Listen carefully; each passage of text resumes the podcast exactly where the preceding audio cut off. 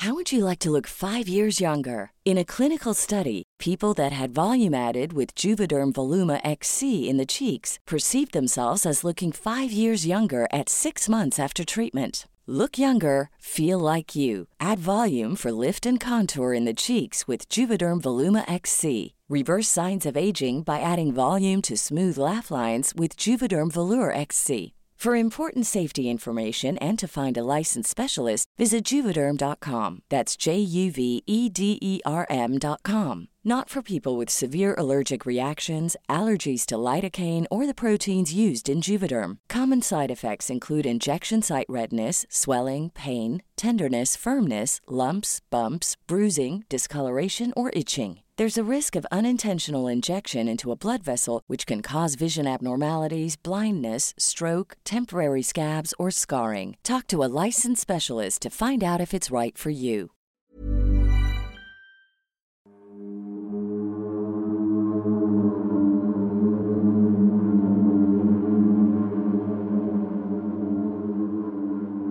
Yo llegué a pensar que nos hicieron un trabajo, como se dice por acá. Conocí a gente que al contarles mi experiencia me dijeron que había un demonio dentro del...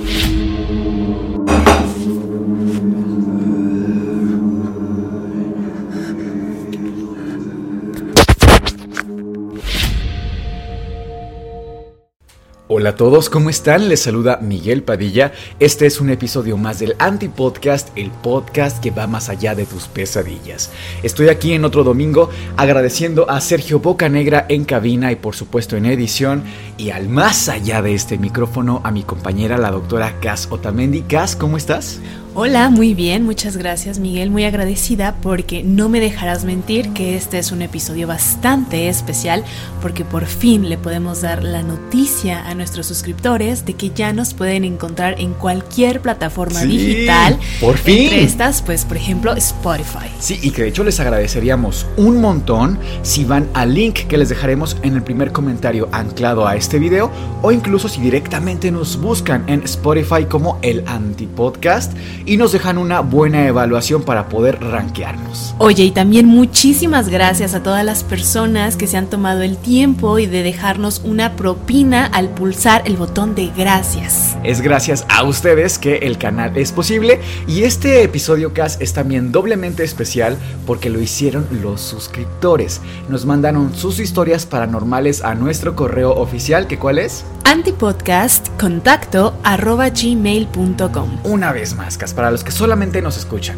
Claro, el correo es antipodcast contacto arroba gmail.com. Así es, ahí nos pueden mandar todas sus evidencias paranormales, sus historias, sus Fotos. vivencias, fotos. Por favor, si alguna, alguno de ustedes tiene una foto donde captaron algo paranormal, incluso hace años, que tenga un contexto interesante, no duden en compartirlo porque queremos abrir una pequeña sección en el canal al final de cada video donde les compartamos esta evidencia que ustedes nos manden. Así que se los vamos a agradecer un montón. A esta historia le vamos a llamar No sabía que un demonio vivía en mi casa. Hola, soy un aprendiz de bruja. Mi nombre es Lumín. Viendo el video donde contaban experiencias de sus subs, me decidí a compartir mi experiencia. Hoy en día tengo una maestra. Yo hablé con ella sobre esto un montón de veces y siempre llegamos a la misma conclusión. Alguien nos tenía mucho odio y nos intentó hacer daño a mi mamá y a mí. Para poner un poco de contexto, desde que soy muy pequeña, mi abuela, a escondidas de mi madre, me hablaba e intentaba enseñar las prácticas y costumbres wicanas. Ok. Nunca supe realmente si mi abuela formaba parte de un aquelarre, pero ella siempre me advertía de los, entre comillas, manos santa y brujos falsos. Yo, de pequeña, estaba enferma. Tenía una hernia abdominal que me estuvo a punto de llevar al más allá. Y mi mamá me mandaba a estos dichosos manos santa, aparte de buscar una solución médica a mi problema. Mi abuela decía que todos los manos santa eran farsantes, que un verdadero brujo jamás cobraría por sus nobles servicios. Ella tenía principios muy firmes y no le gustaba que mi madre me llevara con estos curanderos. Cabe destacar que mi madre es extremadamente católica y que mi padre sí creía en los manos santa. Por eso, él dejaba que mi madre me llevara. Mi abuela me decía que yo era la más sensible de todos sus nietos y que lo que yo tenía no era ningún castigo de Dios. Ella, a pesar de sus creencias, quería que me llevaran a un médico y que me quitaran la hernia. Aún así, mi abuela le pedía a sus dioses y guías que por favor todo saliera bien, porque mis padres no querían escucharla. Al final, un final feliz. Me operaron y me pudieron extraer la hernia, que en realidad eran dos hernias. Sin embargo, desde que me operé, dejé de vivir en la casa de mi abuela y mi madre tuvo una pelea muy fuerte con ella y dejaron de hablarse por años. Mi abuela me dijo siempre que yo era sensible, que yo sentía o veía cosas que otros no. Y yo antes no lo entendía, porque pues obvio era una niña. Pero ella siempre estaba empeñada en enseñarme y que yo fuera su aprendiz. Lastimosamente, debido a la pelea que tuvo con mi mamá, no pude hablar con mi abuela por años. Y cuando mi madre hizo las paces con ella, ya era muy tarde. Mi abuela había desarrollado Alzheimer y estaba bastante avanzado. Ella apenas nos recordaba a mi madre y a mí.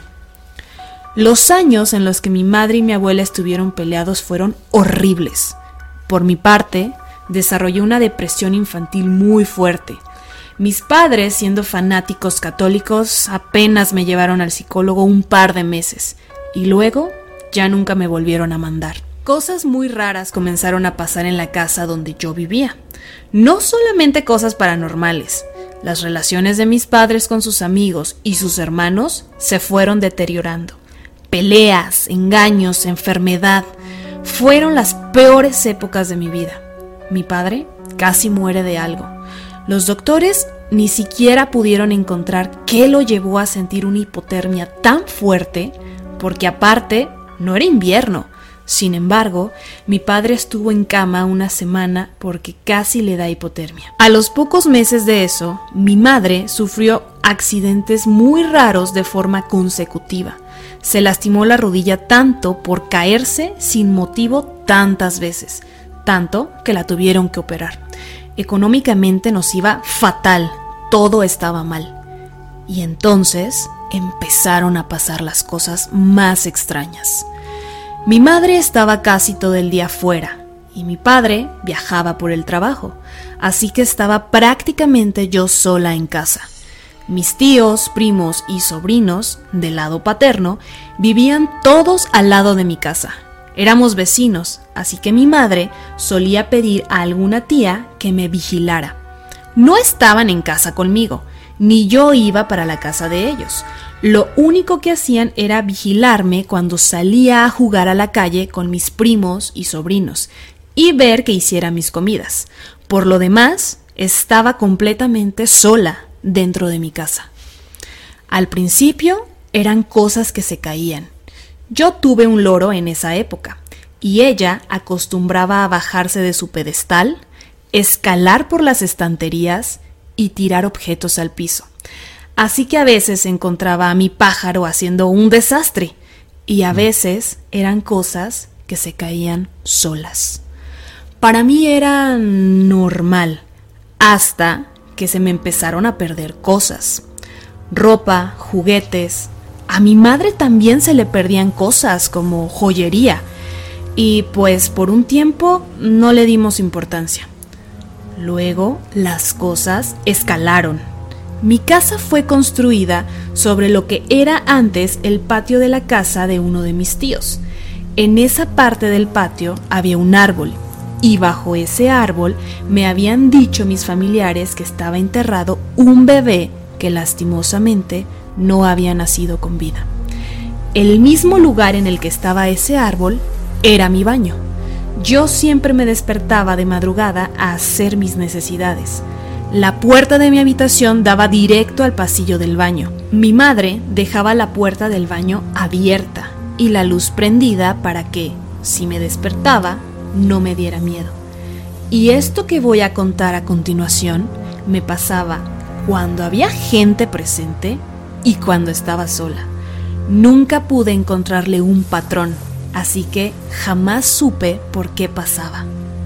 Siempre, siempre que me levantaba de madrugada, escuchaba pasos en el pasillo del baño. El piso era de cemento y mi casa tendía a vibrar cuando alguien pisaba fuerte. Eran pasos fuertes que hacían vibrar las paredes. Cuando andaba por el pasillo del baño, ya sea de día o de noche, a veces podía distinguir un olor a azufre. Yo sé cómo huele el azufre. En mi país se usan barritas de azufre para aliviar el, entre comillas, soplo. A mis papás siempre les soplaban en la nuca y yo tenía que pasarles la barrita de azufre para que explotaran las burbujas de aire. El olor del azufre lo tenía muy identificado, así que no entendía por qué mi baño tendría ese olor de manera esporádica. Se lo dije a mi madre, que el baño a veces olía a azufre, pero ella nunca me hizo caso. Recuerdo que una vez no fui solamente yo la que lo percibió. Mi sobrino, que es un año menor que yo, fue a mi casa a buscarme y me dijo que el baño tenía un olor muy raro. Fui a ver y efectivamente el baño estaba emanando otra vez ese olor a azufre insoportable. En varias ocasiones escuché una voz susurrándome o que me llamaban por mi nombre o por el de mi mamá. Nunca llamaban por el de mi padre. Y esto pasaba desde antes que yo tuve a mi loro, así que no era ella.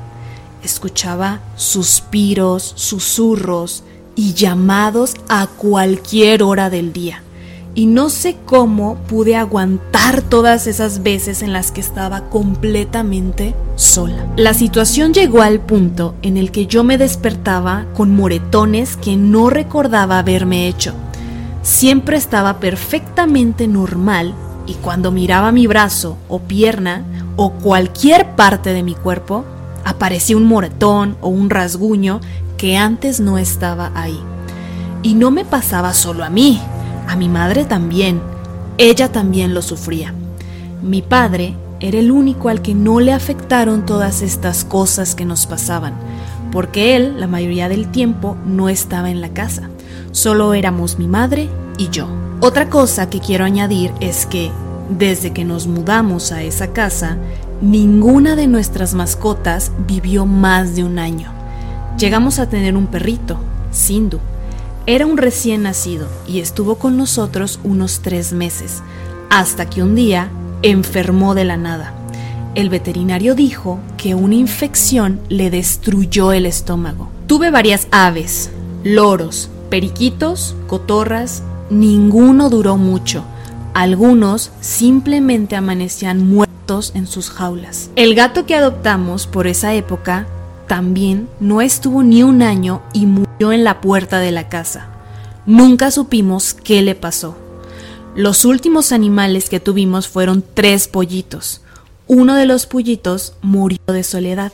Los otros dos crecieron a gallos, pero un día los encontramos tiesos en una esquina del patio, con las plumas arrancadas. Era más o menos 2012 y hacer rituales era algo muy común. Admito que he hecho muchos rituales, tanto los pocos que me enseñó mi abuela como los que me encontraba por internet. En esa época no podía preguntarle a mi abuela si lo que hacía estaba bien o si era seguro, porque no la veía desde años. Así que yo intenté contactarme con lo que sea que estuviera en mi baño. Había un ritual muy común, la copa. Es como una ouija pero en vez de la tabla usas una copa y papel. Obviamente tienes que protegerte y toda la maña. Yo hice lo mejor que pude con lo que tenía. La primera vez no pude hablar con nadie. Por más que yo preguntara, nadie me respondía. pero me asusté mucho cuando mientras intentaba cerrar la sesión, el baño comenzó a oler a azufre otra vez. La segunda vez que lo intenté al día siguiente, tenía un mal presentimiento. Yo sentía que estaba faltando al respeto y que era mejor que no lo hiciera. Pero bueno, era impulsiva y estaba muy joven, así que lo hice igual. Pregunté si había alguien ahí. La copa se movió, pero no marcó ninguna letra o número. Estuve insistiendo, siendo lo más respetuosa que podía, aclarando mis intenciones, pensando en cosas positivas, hasta que por fin me dio una respuesta más clara. La copa escribió las iniciales de mi madre, de mi abuela y de alguien más. Hasta hoy no sé de quién eran esas iniciales porque yo no conocía a nadie, nadie, ni siquiera alguien cercano como un amigo de la familia que tuviera estas iniciales. Yo cerré sesión después de eso y no lo volví a intentar. Me dio demasiado miedo meterme en cosas que no me correspondían y en mi cabeza había una voz que me decía una y otra vez que estaba faltando al respeto y que mejor me alejara. Yo hice un montón de rituales en esa época y ninguno nunca me dio esta sensación de inseguridad y de peligro. Yo sabía que si seguía insistiendo, algo me iba a pasar y paré. Las cosas en mi casa no mejoraron. De hecho, la casa se terminó vendiendo. Hubo un montón de problemas familiares. Cuando mi abuela y mi madre volvieron a hablarse, yo intenté hablar de esto con mi abuela, pero lastimosamente, debido a su enfermedad, ya no me podía contestar con claridad. Hoy en día, luego de algunos estudios que hice, debido a mi etapa de aprendizaje en el arte, veo varias banderas rojas, el olor a azufre, las heridas, las enfermedades. Yo llegué a pensar que nos hicieron un trabajo, como se dice por acá. Conocí a gente que al contarles mi experiencia me dijeron que había un demonio dentro de la casa y que alguien le quiso hacer mucho daño a mi madre. Al día de hoy no podré saber, ya que la casa ya no existe y mi abuela ya no se encuentra conmigo. Y bueno, esta es mi historia. Espero no haya sido muy escabrosa de leer. Les deseo todo lo mejor del mundo y les envío las mejores vibras de amor.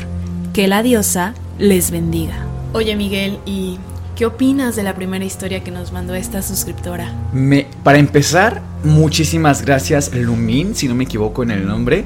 Qué bonito nombre tienes. Y muchas gracias por compartirnos una historia tan personal además estas historias que nos mandan los suscriptores no me gusta ponerlas en duda porque son vivencias muy personales y que parten de lo que ellos eh, vieron, escucharon y demás. ¿Y quiénes somos nosotros para dudar de para esas historias? juzgarlos. Que además nos están compartiendo, ¿no? Más bien aquí me gustaría agregar lo interesante que es abrir nuestras mentes a otras formas de creencia. Ella abiertamente nos comparte que, tiene creencias wicanas, que practica la brujería en este estudio a lo mejor hay creencias que más que nada católicas, cristianas, etc. Pero eso no implica de ninguna manera un cierre al diálogo o a escuchar estas historias. Y me parece que es un aprendizaje un poquito para todos que este es un espacio abierto a las diferencias, ¿no? Justamente. La segunda cosa que me gustaría comentar es que me recuerda mucho ahora que, que dijo los manosanta, los curanderos, ¿no? la parte ética que ve dentro de la brujería a su abuela de no cobrar, sino poner al servicio sus conocimientos y que para mí también la brujería es, eh, incluso históricamente lo hemos visto cuando hablamos del capítulo de las brujas de Salem, hablamos de que ellas tenían conocimiento en herbolaria, que eran como en gran medida las científicas de su época. Entonces me parece muy interesante poner ese conocimiento al servicio de muchas veces comunidades muy precarizadas también. Y por otro lado me recordó mucho a un caso que tú me contaste hace años ya de Pachita. ¿Nos podrías recordar? Porque es, es que es fascinante esta historia. Sí, Fíjate que este caso de Pachita obviamente es un caso bastante amplio, de hecho nos gustaría tomarlo para solo un video, pero así a grosso modo. Bueno, México es un país muy diverso y desde su cultura indígena sí se caracteriza por este misticismo, este ocultismo y demás, estas prácticas que básicamente son milenarias claro. y que hacen un contraste muy interesante a pesar de toda la influencia que podemos tener de Occidente, por ejemplo, con Estados Unidos, con el tema del Halloween, es decir, hay personas, hay extranjeros que visitan México únicamente para estar en contacto con este tipo de prácticas tan interesantes.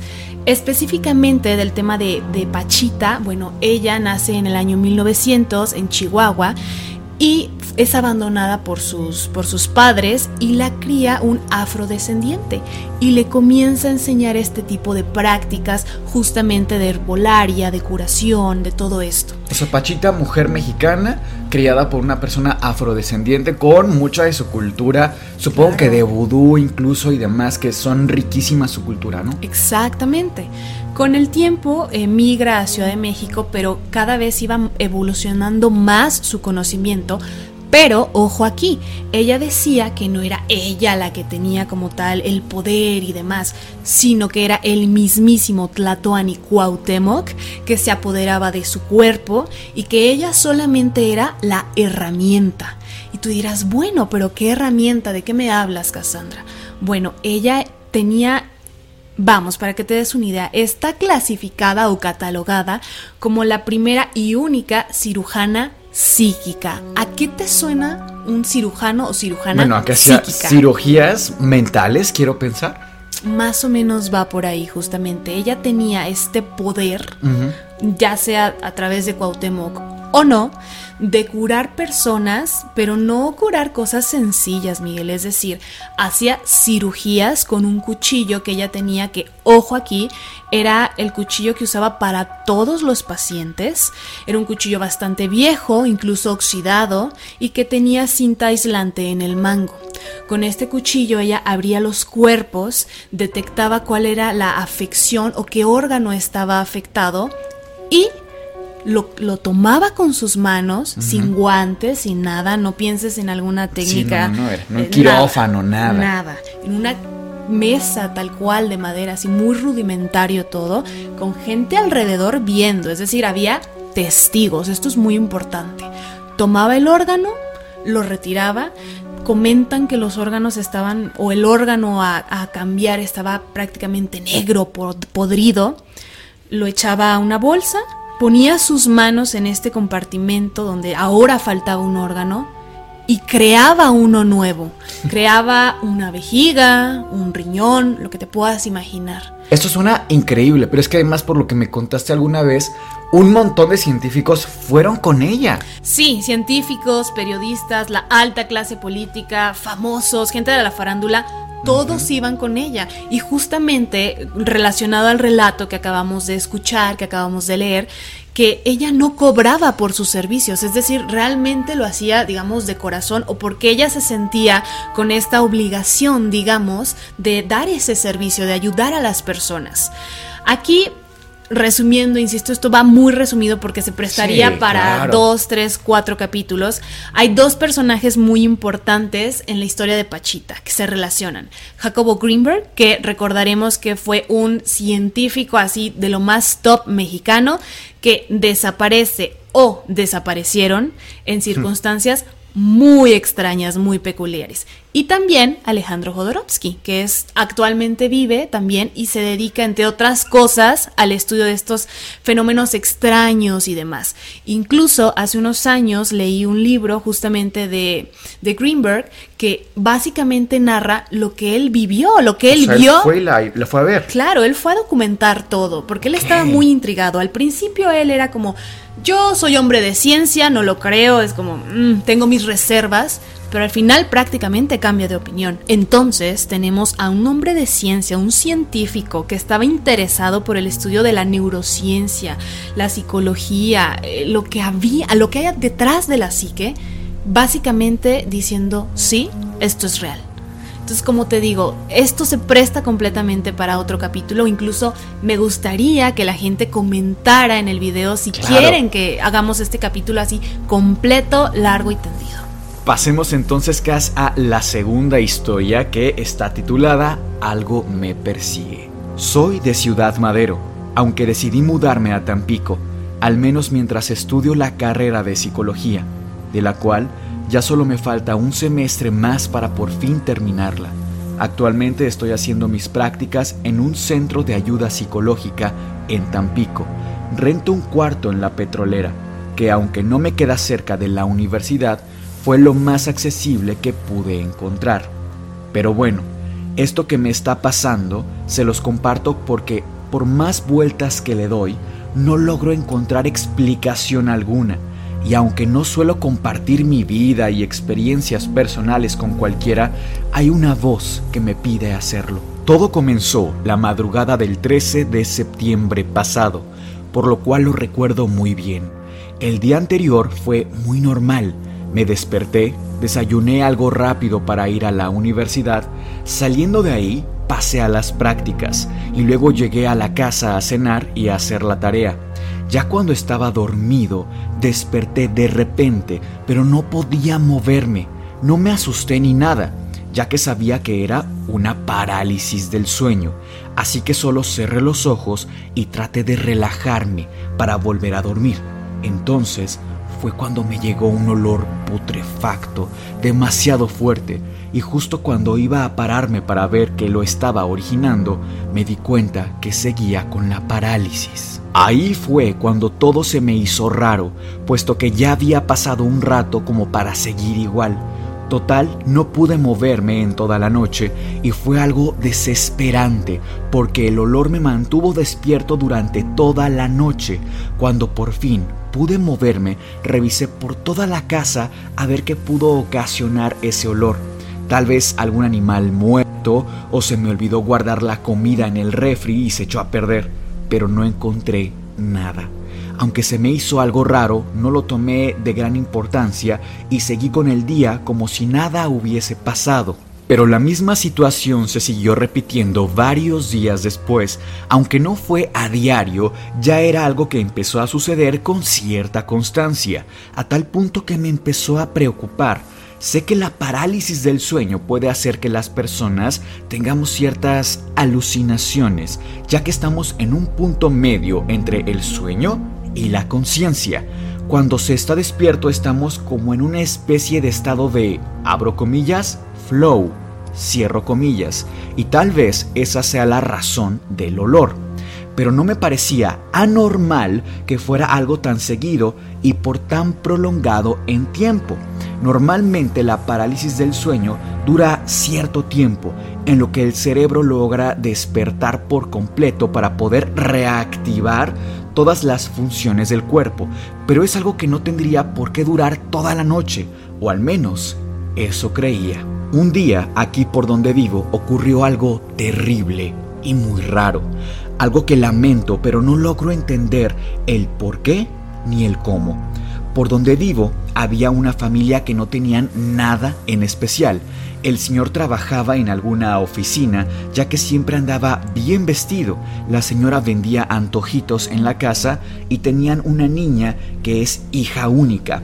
Una familia normal hasta que una noche el señor llegó a dormir a la casa, pero a la mañana siguiente ya no se encontraba en la casa. Creyeron que se había ido al trabajo más temprano de lo habitual, pero cuando la niña iba para la escuela, se encontró en la puerta de la casa unos huesos.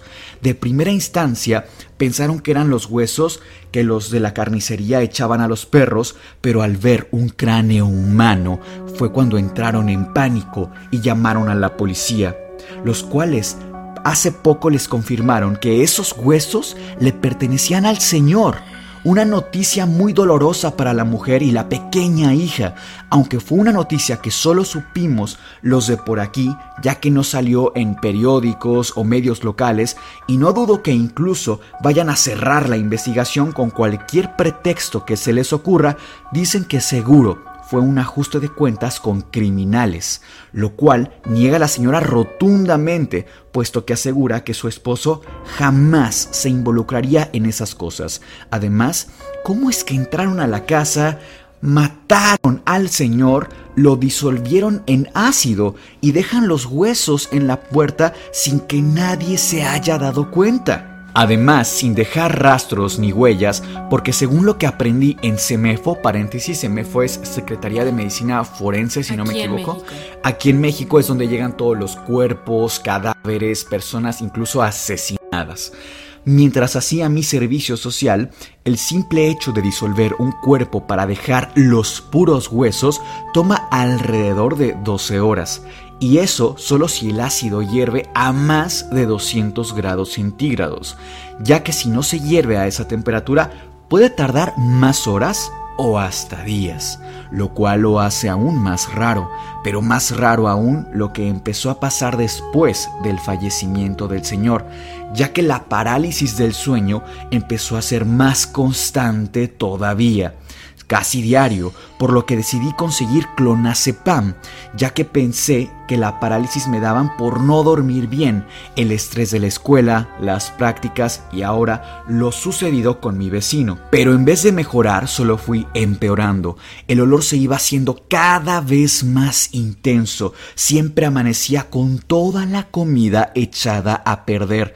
Mis plantas se murieron completamente. El agua, tanto de garrafón como de tubería, se echaba a perder teniendo un olor putrefacto poniéndose la moza y de colores oscuros grisáceos, verdosos.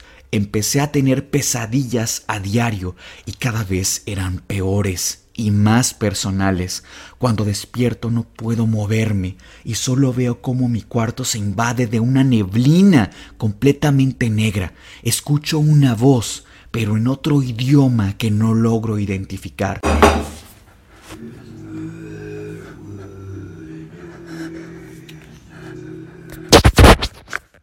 no solo porque no reconozca el idioma, sino por el tipo de voz que escucho. Es una voz bastante gruesa, casi parecida a un rugido, algo gutural, bastante perturbadora tanto que te quita el sueño al instante de escucharla, algo que nunca había escuchado antes. Incluso hay veces que siento como me aprietan los testículos, lo cual me desespera más porque todo esto lo experimento mientras no puedo moverme. Y aunque no me siento nada cómodo contando esto, la verdad es que ya no sé qué hacer. He hecho investigaciones respecto a los sueños, pesadillas, parálisis del sueño, pero no logro encontrar una respuesta que me convenza del todo. Empecé a preguntarles a otros psicólogos, psicoanalistas, psiquiatras y no logramos llegar a nada. Le pregunté a otras personas que hacen limpias, leen cartas y esas cosas. Incluso busqué respuestas en la religión, aún siendo escéptico y las respuestas que conseguía me parecían cada vez más absurdas, hasta que hubo gente que me llegó a decir que son demonios o extraterrestres, ya que aquí en Tamaulipas, principalmente en Ciudad Madero y Tampico, mucha gente tiene la creencia de que estamos protegidos por extraterrestres, ya que desde 1966 no ha golpeado ningún huracán y se cree que es gracias a ellos porque tienen una base submarina a 40 kilómetros de la costa. Eso y el monumento a la Virgen del Carmen a la que todos los marineros y pescadores le rezan.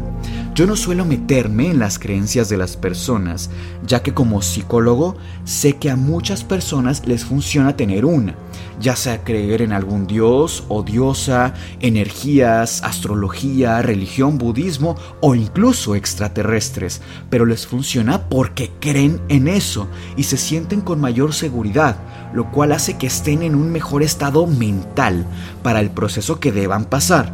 Pero eso no significa que esas creencias sean reales necesariamente, además de que no creo en nada de eso porque siempre he pensado que si realmente hay algo o alguien que nos protege, ¿por qué mejor no nos protege de la inseguridad y de los delincuentes de Tamaulipas? Yo personalmente creo que todo tiene una explicación lógica y comprobable, solo que aún no la encontramos en ciertas cosas, pero ya estoy cerca de mi punto de quiebre. No logro comprender lo que me está pasando. Mis pesadillas son cada vez más autorreferenciales, personales, grotescas, van empeorando cada vez en todo sentido. Y escuchar las historias de las personas en el centro de integración no ayuda. Incluso me atrevería a decir que cada vez me pongo peor que ellos.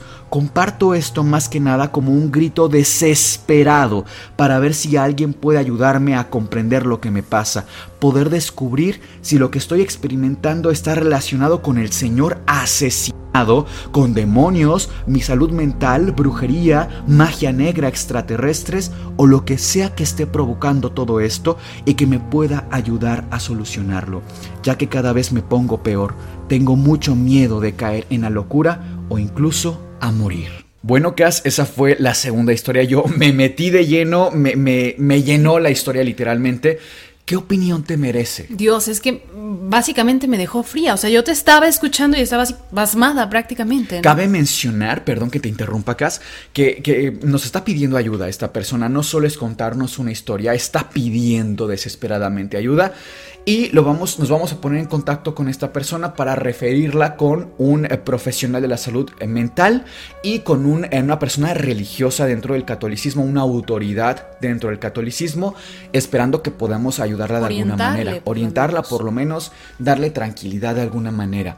Pero por favor sígueme contando qué te parece, tienes algún comentario, alguna teoría. No sé, Miguel, de verdad esta historia de verdad me dejó muy fría, o sea, me dejó en shock. Pueden ser muchas cosas. Mira que también nos faltan también ciertas cosas de contexto, ¿no? O sea, claro. bajo qué condiciones está viviendo, vive con alguien más, no lo sabemos. Fíjate que yo por lo que eh, escucho también, él piensa que es probable un tema de magia negra.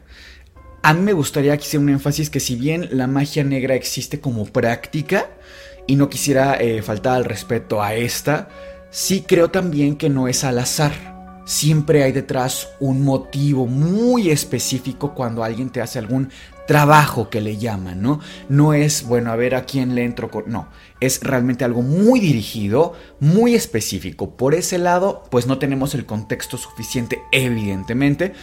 Por la parte de salud mental, a mí me llama la atención, por ejemplo, el tema de eh, la parálisis del sueño. Creo que todos hemos escuchado esto de que se te sube el muerto, ¿no? Una explicación muy breve, porque esto es muy normal, a la mayoría nos ha pasado esto. Alguna vez en la vida, por lo menos. Claro, que es, tú estás dormido, dormida, y de pronto despiertas de golpe, pero no te puedes mover. Incluso sientes que algo o alguien está encima de ti. Esto científicamente es en realidad bastante sencillo. Nosotros en el sueño tenemos una etapa REM, y una etapa no REM, es decir, una etapa de sueño profundo y una etapa de sueño no profundo. Cuando nosotros nos dormimos tan profundamente, imagínate que sueñas que un dinosaurio te persigue. ¿No? Evidentemente tú en tu cama no vas a hacer movimientos de que corres, no vas a soltar un golpe normalmente, ¿Por qué? Porque tus neurotransmisores a nivel cerebral están causando que tú estés muscularmente relajada, que tú estés totalmente tranquila, corporalmente hablando, así te persiga un dinosaurio. La peor pesadilla que estés teniendo. O te estés ahogando, te estés quemando. Entonces, e, es por eso que te relajas tanto. ¿Qué pasa aquí? Que hay una em, desorganización entre este sueño profundo que te mantiene quieta y la conciencia, el estado de alerta, despiertas, pero tú sigues e inhibida muscularmente. Entonces por eso no nos podemos mover. Ahora, claro, ¿qué pasa? No es que dure toda la noche, sino que imagínate la desesperación de una persona que está pasando por esto. Evidentemente sientes que te dura toda la noche, cuando no es así. Me gustaría nada más anexar aquí como un comentario extra cómo lo podemos evitar, creo que es pertinente siendo tú y yo médicos. Lo podemos evitar trabajando la higiene del sueño, por ejemplo. Si somos personas que constantemente nos desvelamos, tenemos el celular todo el tiempo en la noche aquí. O la televisión. La televisión. Eh, eh, cenamos muy pesado, por ejemplo, alimentos muy calóricos que no nos permitan el sueño. Nos levantamos temprano, de pronto no dormimos nada, etc. Esto se, se empeora muchísimo. Otro factor es la posición en la que dormimos, Cas. Si tú duermes de decúbito, es decir, boca arriba, y tienes sobrepeso, es más probable que te pase esto. Y esto es porque se genera un sobrepeso incluso a nivel pecho que no te permite respirar bien. Es algo similar a lo que vemos con las personas que tienen apnea obstructiva del sueño o la ronquera, ¿no? Como le llamamos coloquialmente. Gente que ronca cuando duerme. Claro. Entonces, digo, para fines prácticos y no debrayarme muchísimo, creo que es importante que este caso es multifactorial. O sea, a lo mejor no estos casos espectaculares donde se ve el diablo saliendo y bueno, no. Pero es un caso donde podemos trabajar médicos, podemos trabajar la parte religiosa desde quien le competa, vaya, la religión que esta persona profese, podemos trabajarlo desde la psicología, incluso desde la nutrición, o sea, desde muchas aristas se puede trabajar. No sé tú qué opines, qué, qué ayuda le podrías brindar a una persona que acudiría a tu consulta, digamos, con estos datos. Es que fíjate que desconocemos muchos datos. Por ejemplo, la parte que mencionabas de la apnea obstructiva del sueño, o sea, la ronquera, es bien común. Entonces yo no sé esta persona cuánto pesa, cuánto mide, etcétera. Pero, por ejemplo, una instancia sería quizás ver si tiene apnea, acudir, perdón, con un otorrino, por ejemplo. Sí, y que además tiene como un círculo vicioso, ¿no? O sea, está súper estresado pensando que algo lo está atacando de alguna manera, incluso psicológicamente. No duerme bien y esa misma falta de dormir eleva sus niveles, por ejemplo, de cortisol, se estresa más, duerme menos, entonces está El ciclo entrando de saliendo. nunca acabar. Claro, su ciclo circadiano está hecho un desastre. Entonces, creo que incluso nosotros podríamos empezar a ayudarles de muchas aristas. Y creo que muchas personas tal vez pues tengan este estrés, ¿no? O sea, si tienes tres días sin dormir, evidentemente tu mente no está al 100, tu psique no está tranquila, tú como persona no estás bien. Queridos oyentes, muchísimas gracias por estar aquí en un domingo más de terror. Les agradecemos muchísimo a la gente que manda sus historias. Recuerden el correo, insisto y lo repito, es antipodcastcontacto@gmail.com. Por favor, no duden en hacerlo, créanos que este es un espacio seguro, no vamos a juzgar sus historias, sus evidencias, sus vivencias tan personales, al contrario, les agradecemos que lo hagan. No olviden que nosotros somos Sergio, Cas y Miguel. Esto fue el Antipodcast y les deseamos dulces, Dulces pesadillas. pesadillas.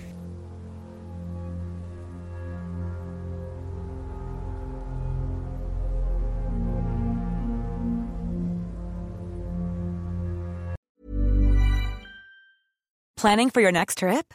Elevate your travel style with Quince. Quince has all the jet setting essentials you'll want for your next getaway, like European linen, premium luggage options, buttery soft Italian leather bags, and so much more. And is all priced at 50 to 80% less than similar brands.